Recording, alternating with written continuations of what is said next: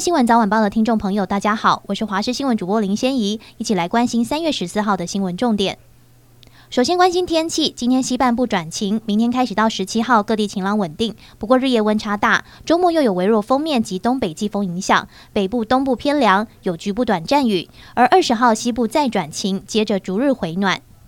彰化监狱受刑人朱汉宗十三号前往工厂工作时，利用中午休息时间脱逃。彰化监狱指出，朱汉宗因为犯下多起窃盗案，被判有期徒刑四年一个月又五天。民国一百零八年十二月二十四号到彰化监狱服刑，原定一百一十三年一月十四号服刑期满，而一百一十年因为表现良好，被遴选可以执行自主监外作业。朱楠昨天上午前往张滨工业区一间玻璃工厂时，利用午休时间脱逃。刑事局也紧急发布查缉专刊。经过二十三小时的查缉，将人逮捕归案。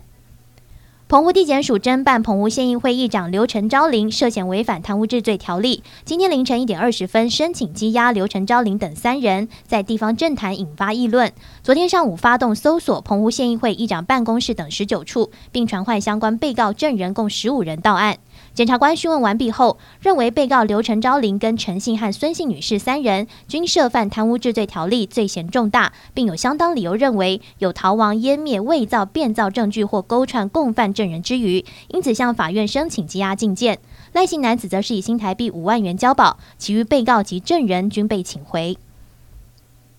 市场担忧美国的银行倒闭危机扩大，美股指数中场大多收跌。法人指出，近期有许多不确定因素，均提升市场的风险意识。市场担忧美国的银行倒闭危机扩大，数间中型规模的银行股再度遭到抛售，而股价下挫之际，华尔街股市今天走势震荡，主要指数中场大多收跌。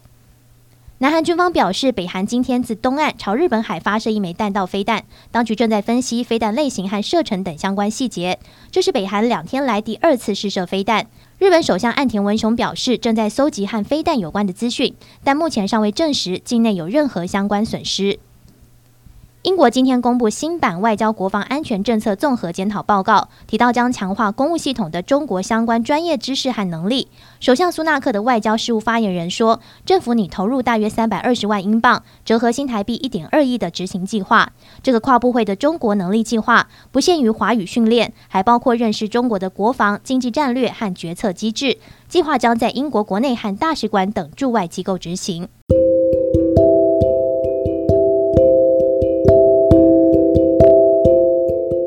以上就这节新闻，感谢你的收听，我们再会。